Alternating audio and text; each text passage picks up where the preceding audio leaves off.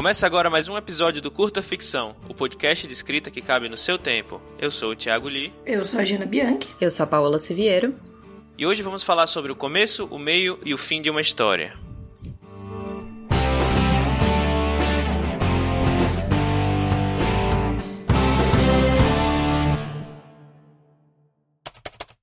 Que escritor nunca se perguntou qual é a parte mais importante de uma história? Será que é o começo instigante é suficiente para fazer o leitor devorar o livro em busca das respostas que você prometeu lá no primeiro capítulo? Ou é lá no meio da história que a gente precisa se esforçar para fazer as páginas praticamente virarem sozinhas? É, também tem aqueles livros com um final tão surpreendente e maravilhoso que ficam marcados para sempre na nossa memória. É, é claro que todas as partes são fundamentais para construir uma boa história, né? E não dá para você deixar nenhuma delas mais ou menos ou negligenciar uma parte ou outra porque é, um começo ruim vai com certeza afastar o interesse de qualquer editor e também possível leitor. Se o meio tiver arrastado demais, muito maçante, é possível que o leitor abandone aí o livro pela metade. E todos nós sabemos, inclusive por é, fins recentes aí de franquias de séries, não sei, né? que o, a gente sabe muito bem o dano que um final não satisfatório pode trazer para uma história maravilhosa. Geralmente esse dano é uma estrela nas avaliações e muita reclamação no Twitter, muitas críticas nas redes sociais e muito, muita repercussão negativa sobre a história, embora ela tenha sido boa no começo e no meio, né? É, pois é, o desafio de entregar uma boa história da primeira até a última página é muito grande, né? E para te ajudar nessa missão, a gente pensou em falar das principais armadilhas de cada uma dessas partes e também propor um objetivo bem claro para cada uma delas. Então vamos, vamos começar pelo começo, né? O objetivo do início da sua história deve ser fisgar o leitor. E por fisgar a gente quer dizer que o leitor tem que ficar com aquela curiosidade irresistível de saber com, como aquele problema que você apresentou vai ser resolvido. É lógico que a forma como você vai fazer isso depende muito do gênero que você está escrevendo, o ritmo que você quer dar para sua narrativa, etc. Se for um romance, né, a gente precisa conhecer os personagens que vão se apaixonar e o que está no caminho para que eles sejam felizes juntos. Né? Se for um suspense policial, a gente quer ver do que o assassino é capaz, entender por que o caso é desafiador para aquele detetive especial. Se for uma ficção científica que fala de uma nova tecnologia, precisamos sacar os riscos e impactos que essa tecnologia traz. Aliás, né, em ficção especulativa no geral, muitas vezes a ambientação ou a premissa acaba sendo parte do que fisga o leitor.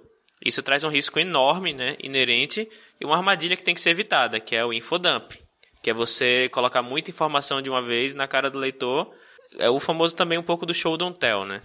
Né? Se você tenta de cara explicar em detalhes como tudo funciona, é bem provável que esse início fique bem chato. Então tente fazer isso de uma forma mais fluida, que pareça mais parte da história do que uma aula em si.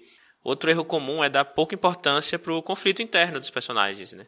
Para que a gente torça pelo protagonista, a gente tem que entender como aquela situação desafia os seus valores, os seus medos.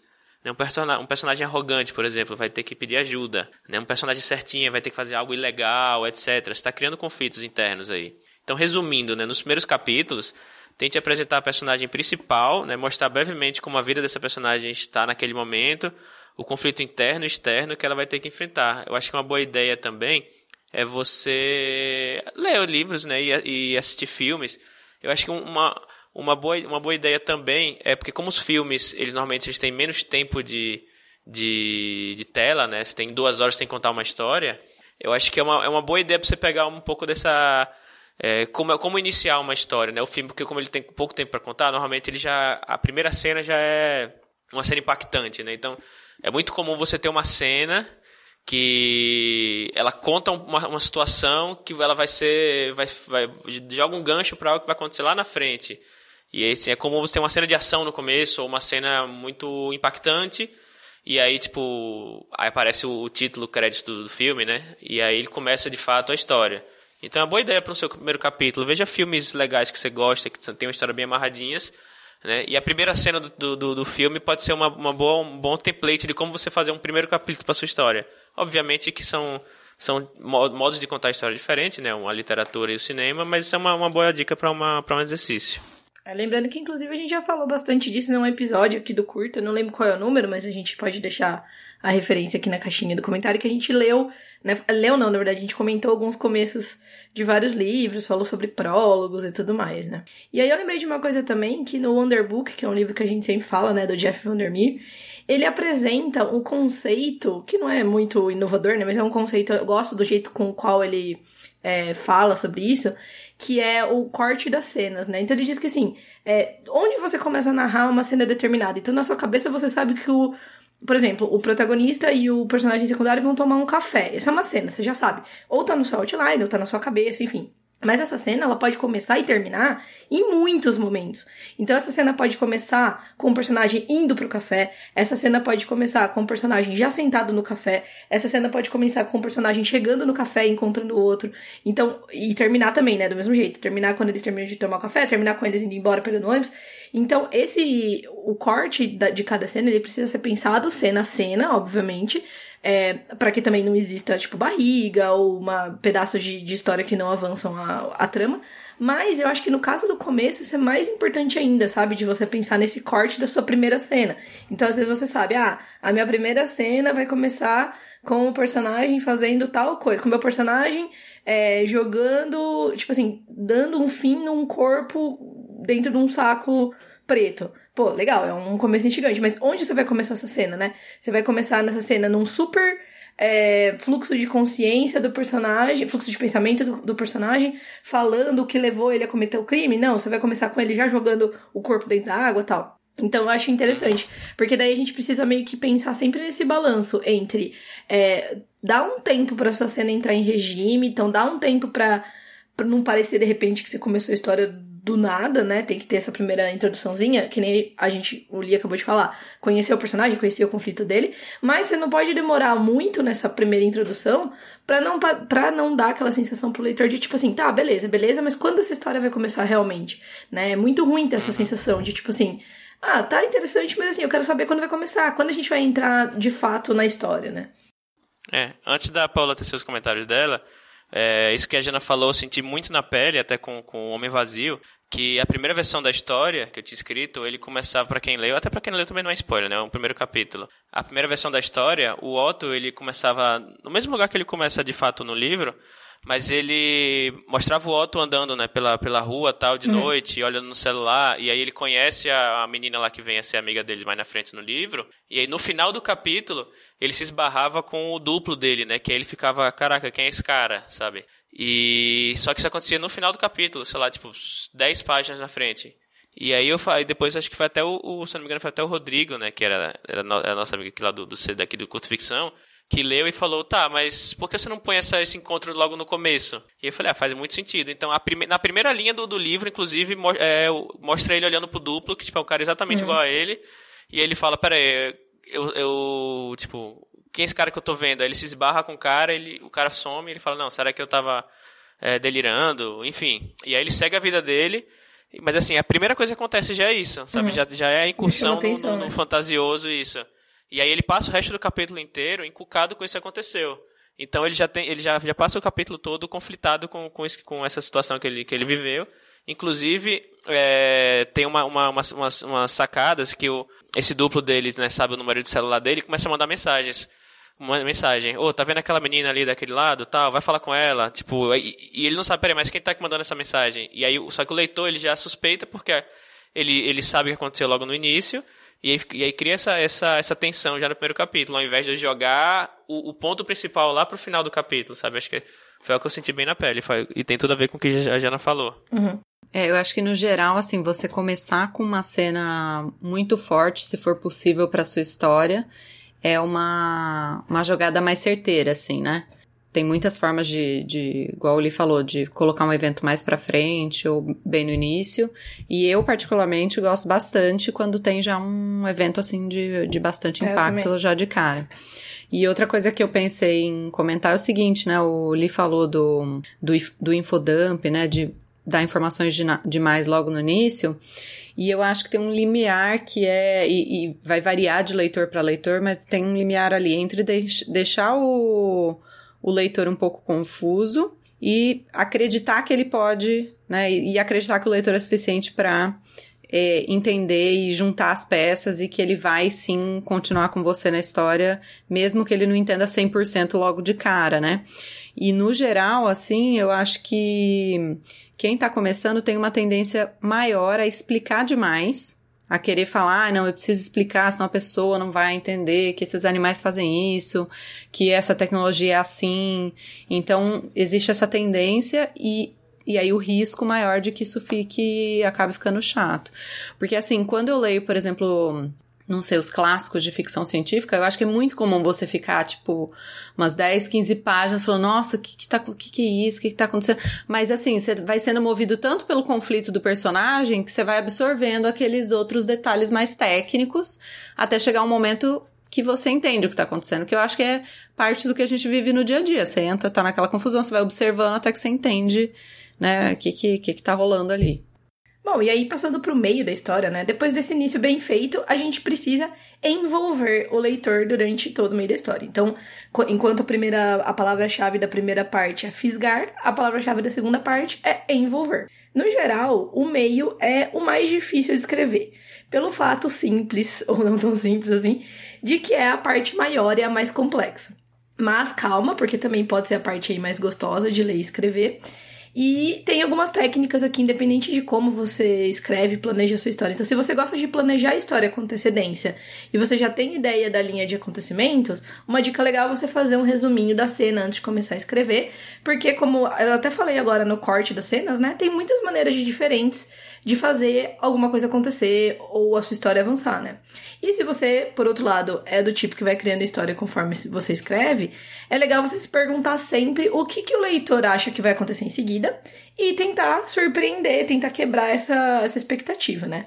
É importante lembrar que, no geral, as histórias boas, as histórias que prendem mesmo a gente, elas têm uma sequência uh, de fracassos do protagonista, mas que de alguma maneira vão fazendo a história e o personagem evoluir, né? Então, se a gente tem o ponto A, B, o C, o D e o E, e o personagem quer chegar no ponto E, uma história em que o personagem precisa chegar no B, ele vai lá e chega. Precisa chegar no C, ele vai lá e chega. E no D, e ele vai lá e chega, sem nada acontecer ali no meio, não é uma história tão interessante, né? Agora, ao contrário, se você faz uh, dificuldades, coloca fracassos, então ele precisa chegar no C, mas na verdade ele chega no, no Z, mas beleza, depois dali ele consegue ir pro D, é interessante, né? São essas dificuldades aí que deixam a história interessante, que fazem a gente pensar, né? Nossa, e agora? Ele precisava chegar aqui e não chegou.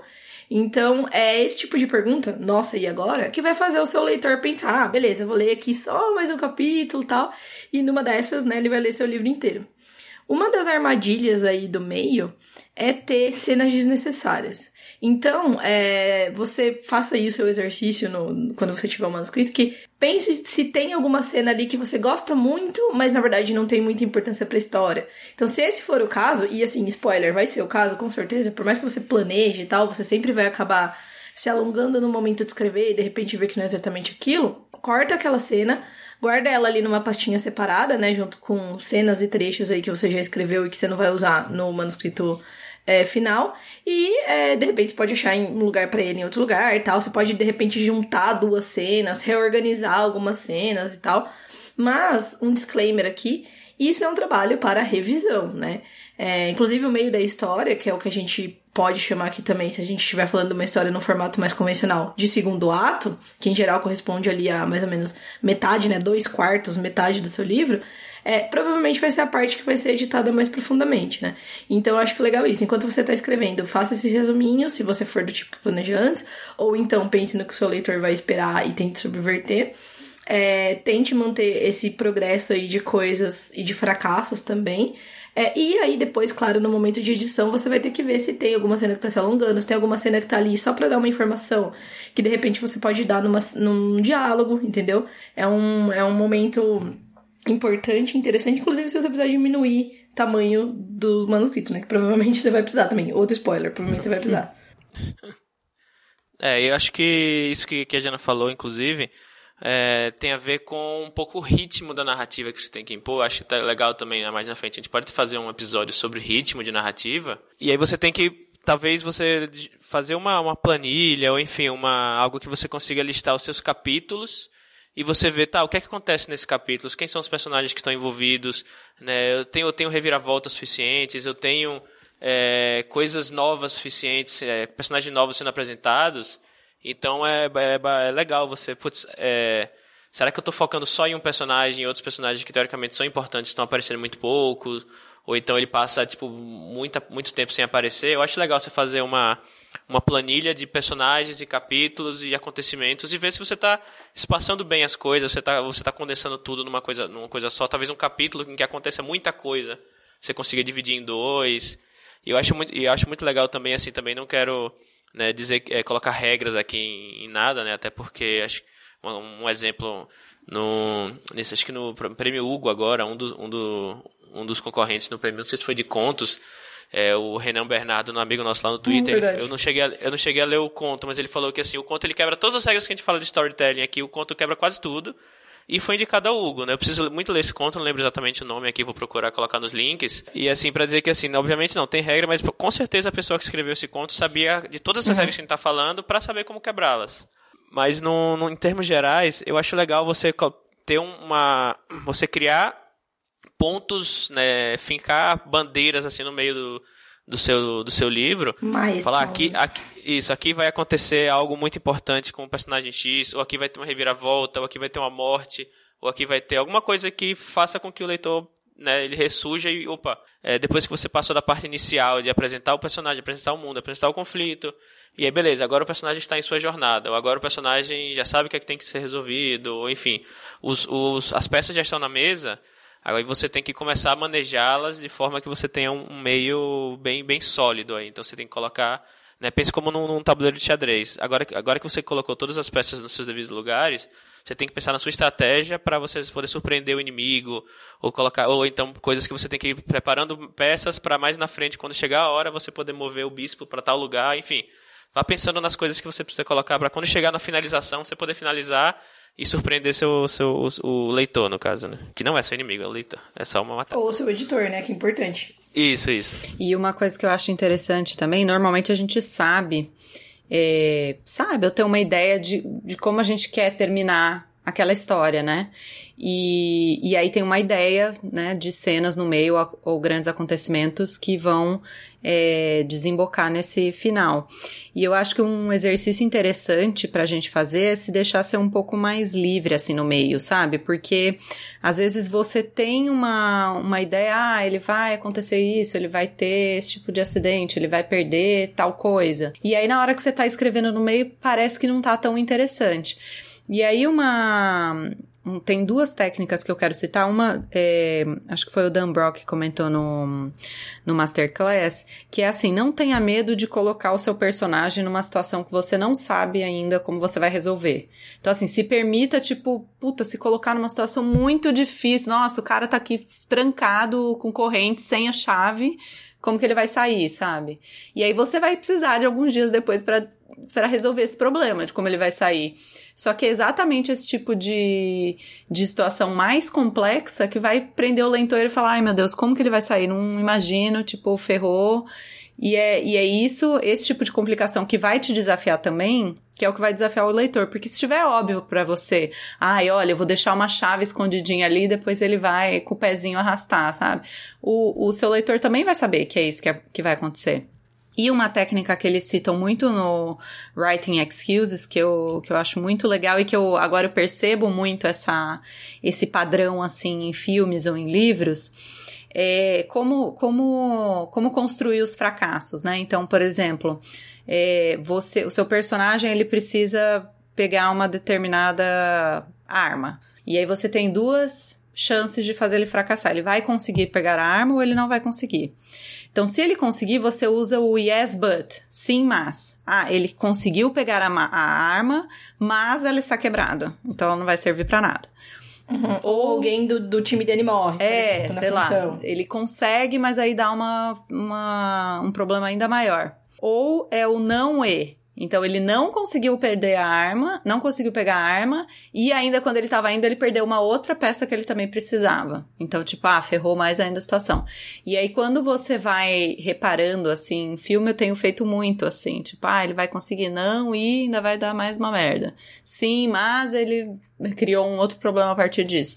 Então, acho que isso é uma forma também de você e pensando em como que você pode construir esses fracassos para que depois, né, o sucesso ou não do seu personagem lá no final fique ainda com esse sentimento, né, de que ele lutou realmente por aquilo.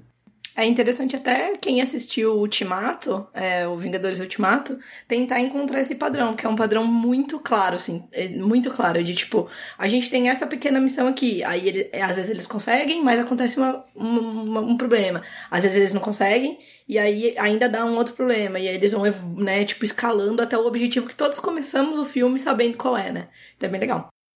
É, e também, inclusive, Acho que spoiler de Guerra Infinita que já pode, né? Já tem mais de ano. O, a Paula falou aí sobre colocar seus personagens em situações impossíveis de, de, de se sair, que você não sabe ainda como. É um grande exemplo disso é o próprio Guerra Infinita, né? O filme acaba, que o filme teoricamente é metade da, de uma história maior, né? Acaba com, tipo, olha, basicamente impossível sair dessa situação. Tipo, é, Deus, basicamente, que a Joia do Infinito tem o poder, tipo, de um Deus. Deus matou metade do mundo. Tipo, não tem o que fazer mais, acabou e de as joias não existem mais e o cara que, que, que, que usou elas é basicamente a gente não consegue derrotar de jeito nenhum, enfim, não tem como não tem como ser a situação. E assim, aí tem mais um filme inteiro para ver como é que eles vão sair dessa situação, ou seja, mas eu, eu lembro que eu saí do Guerra Infinita assim, Caraca, Ferrou. e agora, sabe? Acabou. É, o pior é que assim, no fundo, no fundo, seu que você sabe. De algum jeito eles vão sair da situação, mas assim, como? Uhum. Eu não consigo imaginar uma forma fisicamente possível disso acontecer. É, tanto que as pessoas criaram mil teorias, né? Muito legal, assim, tipo, uhum. enquanto um filme, né, no o segundo, o Ultimato não chegava, a galera criou um trilhão de teorias, né? É, inclusive tem muitos, muitas histórias aí que, sei lá, tipo, o protagonista morre no meio, do, no meio do, da história, aí você fala, pô, caraca, morreu, mas e o próprio, o próprio Game of Thrones, né? Na história da primeira temporada, assim, é a subversão do, do, do, tropo da fantasia, né? O protagonista morre no, no, na primeira temporada do primeiro livro. Tá, e agora, sabe? E assim, todo mundo, todo mundo que eu, que, eu, que eu conheço que viu a série, que não curtia esse tipo de série, de fantasia, terminou a primeira temporada e falou, agora eu preciso ver o resto, sabe?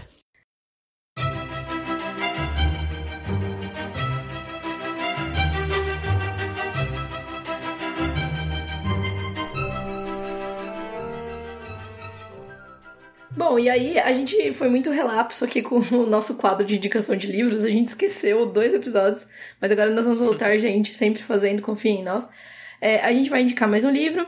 É, hoje a indicação é minha e a indicação do livro Coração de Aço, do Brandon Sanderson. A gente falou aqui do Writing Excuses, né? Ele é um dos hosts desse podcast que inclusive inspirou o curta. É, a edição brasileira de Coração de Aço saiu pela editora Aleph, de quem a gente é parceiro esse ano, então vocês vão escutar a gente falando de outros livros novos deles até o final do ano. E esse livro conta com a tradução da nossa queridíssima Isa Próspero, que além de ser amiga nossa, é também ouvinte e apoiadora do Curta Ficção. Então, é, sobre Coração de Aço, bom, é, as opiniões sobre o Sanderson elas são bem polêmicas, né? Mas diga o que você quiser dizer de, desse autor, ele sabe como estruturar uma história. É, os livros dele, pelo menos para mim, que, que tô lendo, que tô me envolvendo bastante com isso de estrutura e tal, eles são quase que uns estudos de caso aí de como uh, fazer uma trama fundamentada, pelo menos nessa estrutura, nessa estrutura mais clássica da história em três atos e tudo mais. É, isso, ao mesmo tempo que é uma coisa super interessante, é uma das coisas que faz muita gente achar as obras dele mais rasas, assim, mais menos literárias e tal, e até às vezes previsíveis, embora eu tenha, quanto a esse ponto, assim, eu não concorde, né? Mas enfim, então vamos lá. Coração de Aço é, é a história de é, os épicos, que são pessoas que receberam um poder mágico, poderes de super-heróis de um. A princípio você não sabe muito bem, é como se fosse um cometa que passou ali. É alguma coisa inesperada que aconteceu e deu poder para pessoas aleatórias, um pouco parecido com a premissa do Wild Card, do, do George Martin.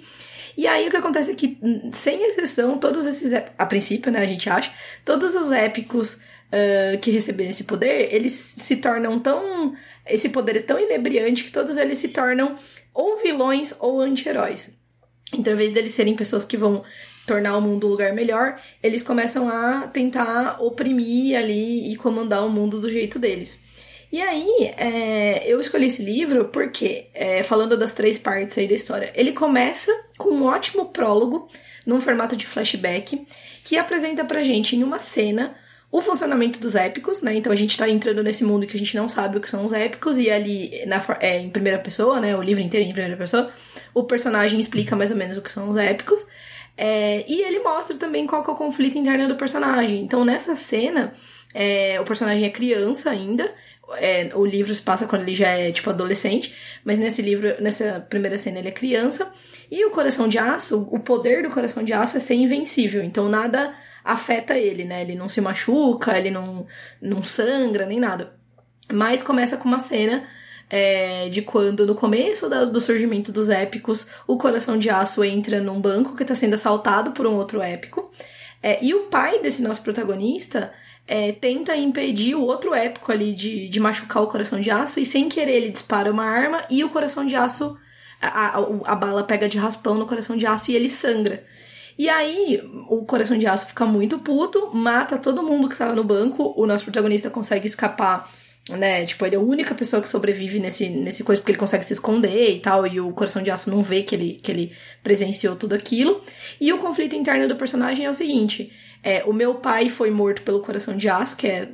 O pai dele acreditava que os épicos eram super-heróis, né? Então ele confiava nos épicos.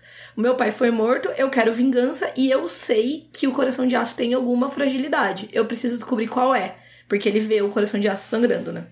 Então a gente tem nesse começo a introdução sobre os épicos, a gente tem o conflito interno muito claro. É um, um prólogo, não lembro de quantas páginas, mas ele é bem curtinho. E aí o meio, né, a gente tem um monte de coisa acontecendo, é bem ágil, bem interessante, várias cenas de ação, tem esses momentos de yes but no end, várias perdas, várias, né, vários, várias baixas aí pro grupo de protagonistas. É, e nesse meio também os protagonistas são aprofundados, tal, até um ponto que a gente se importa bastante com eles.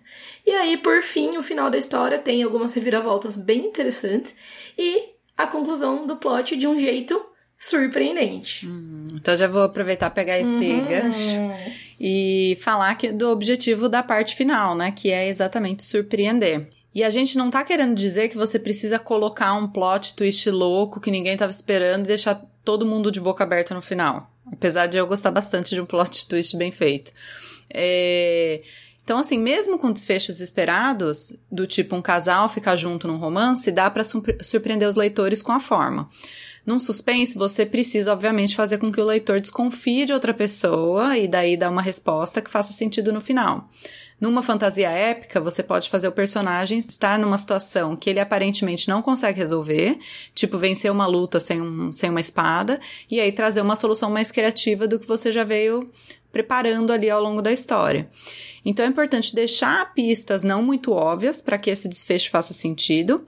E é, uma técnica legal é iniciar com o personagem tentando conseguir algo e fazer com que ele perceba ao longo do, do caminho, ao longo da jornada que ele vai percorrer no livro, que na verdade não é aquilo que ele precisa. Né? Então eu vejo muitas histórias é, com isso, eu acho que é uma forma de dar finais mais comoventes também, fazer refletir é, sobre situações sociais, enfim.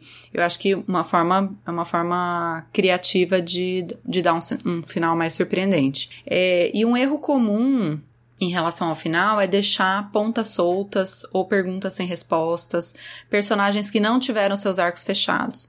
Então, por exemplo, se algum personagem secundário falou que ele tem algum problema, dividiu isso e, você expôs isso para o leitor, por exemplo, ah, o, o, ele teve um problema no relacionamento dele. Então, assim, o ideal é que no final a gente possa ver como que esse problema desse personagem secundário terminou. E outra coisa que pode acontecer, principalmente quando a gente publica de forma independente, é ter um final um pouco mais corrido, porque acaba sendo a parte que a gente reescreve e revisa menos vezes, né? Então a gente escreve 10 começos diferentes, aí muda de ideia no meio do caminho e volta para revisar o início.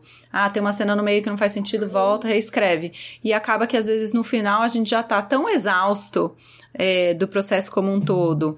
E já tá com o final um pouco mais redondinho na cabeça, porque a gente já revisou, já reescreveu, já repensou muitas vezes é, o meio, a gente acaba né, escrevendo esse final e não dando a devida atenção e se perguntando quais outras formas, é, como, que outras formas a gente poderia ter escrito aquilo? Ou será que não existia um final menos interessante? Você simplesmente veio com aquilo na cabeça e aí mudar de ideia no final do livro é algo que dá muito mais trabalho, porque você vai ter que revisar é. o livro inteiro. Então, eu vejo acontecendo às vezes essa questão de ter um final que parece um pouco corrido.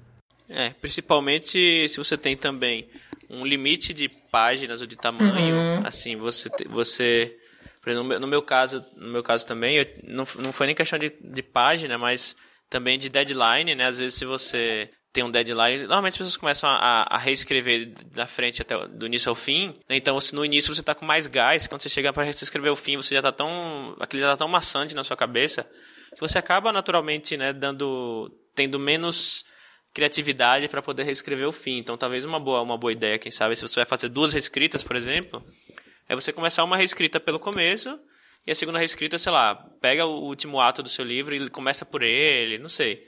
Talvez seja um, um, jeito de sanar isso aí. E às vezes você também tem um limite, putz, não posso passar de 50 mil palavras porque meu editor disse que o, o, o livro não pode ter mais de tantas páginas. Enfim, às vezes você, você quer cortar, você quer precisa cortar coisas, aí você corta no, no final, enfim. É bom ficar sempre de ter você ter noção da, do, do, das, das suas limitações, das limitações da forma do, do que você está escrevendo, para que isso não, não tenha esse final corrido.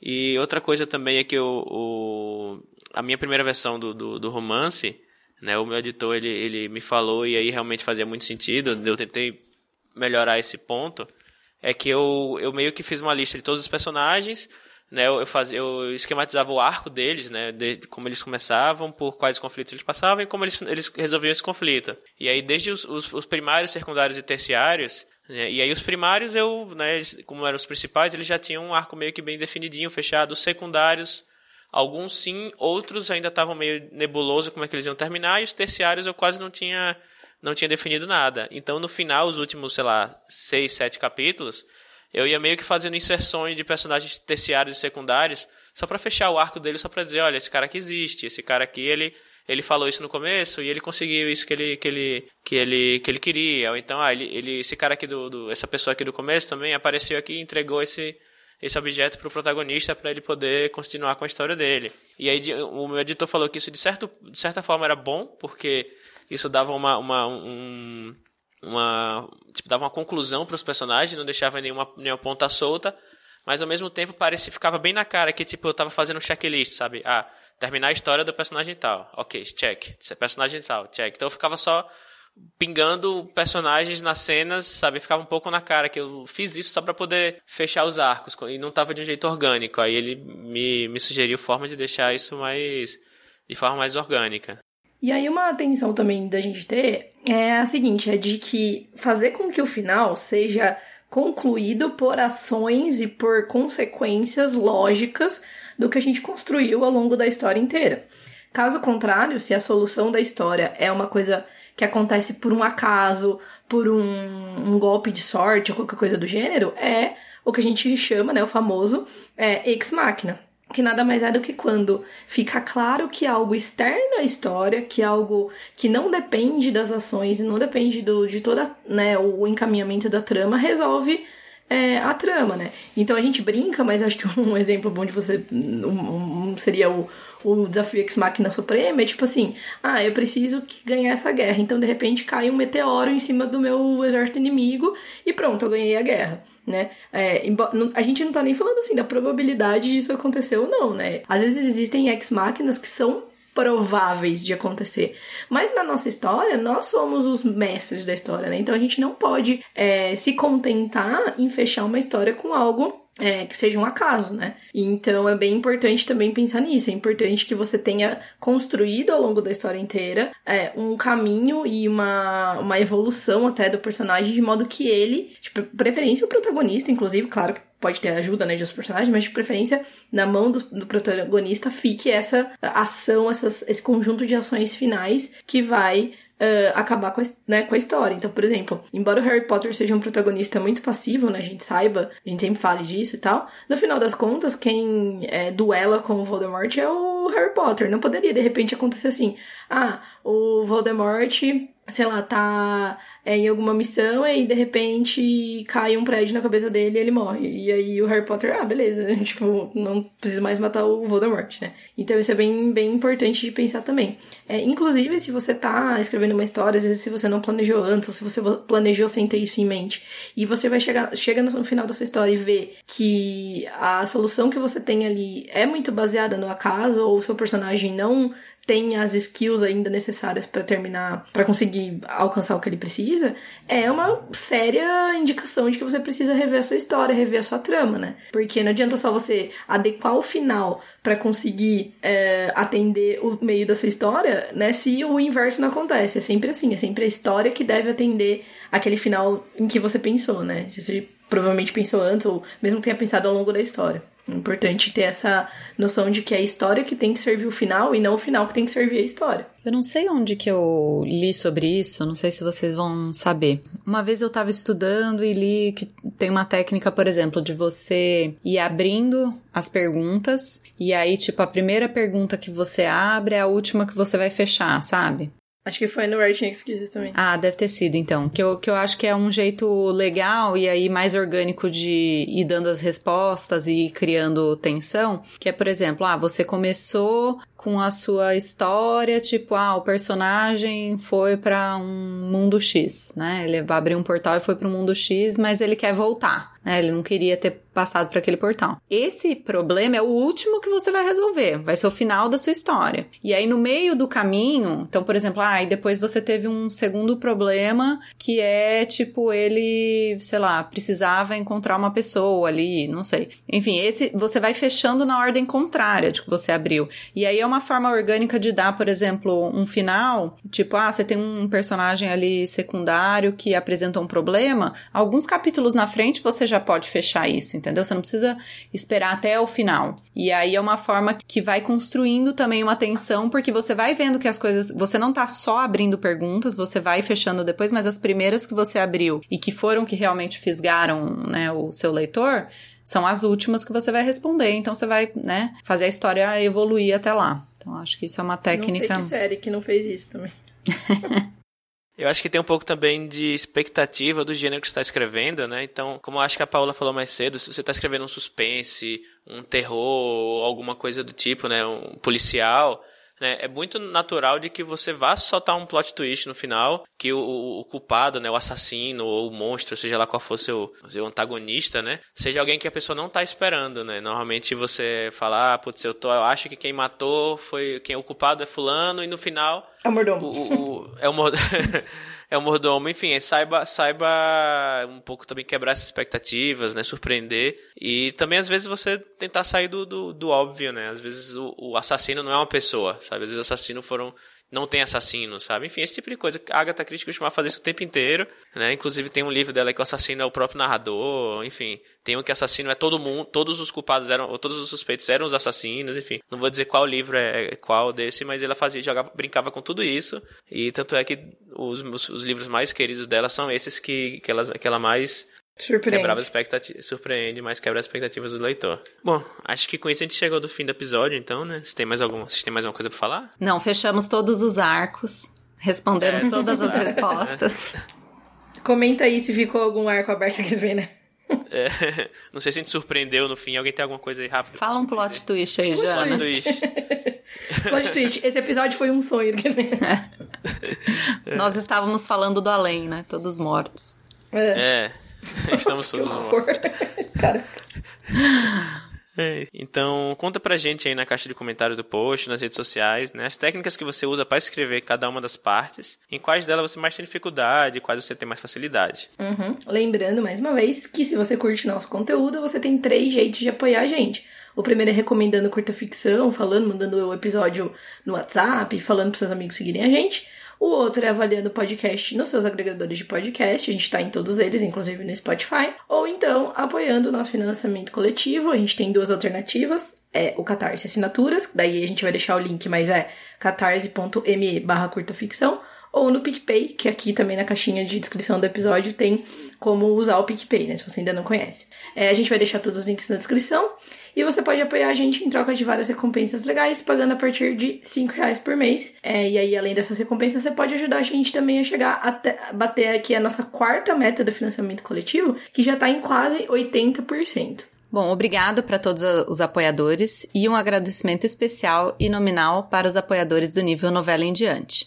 A J. Oliveira, Alessandra Silva Rocha, Ana Lúcia Merege, Ariel Aires, Basílio Belda, Beatriz dos Santos, Booked Morning, Brena Gentil Rezende, Bruno Miller, Caio Henrique Amaro, Carlos Henrique de Magalhães, Camila Abdanur, Carol Vidal, Carolina Freire Neves, Caroline Fronza, Conte Histórias, Dan Eisberg, Daniel Renatini, Diana Passi, Diego Tonin, Ednei Pim, Fabiana Ferraz Nogueira, Fernanda Castro, Gabriel Mar, Gustavo Firmiano, Ian Fraser Lima, Israel Pinho, Jonathan Marques, Karen Álvares, Kátia Chitini, Kianja Lee, Leonardo Álvares Franco, Leonardo Oliveira, Lucas Fogaça, Lucas Esgrigneiro, Luigi J. Lunewalker, Mariana Paixão, Mário Castro, Maiara Barros, Pacha Urbano, Paulo Vinícius dos Santos, Petrônio de Tilho Neto, Plutão Livros, Rafael Dabruzo, Rafael Dourado, Rafael Guimarães, Rafael Labate,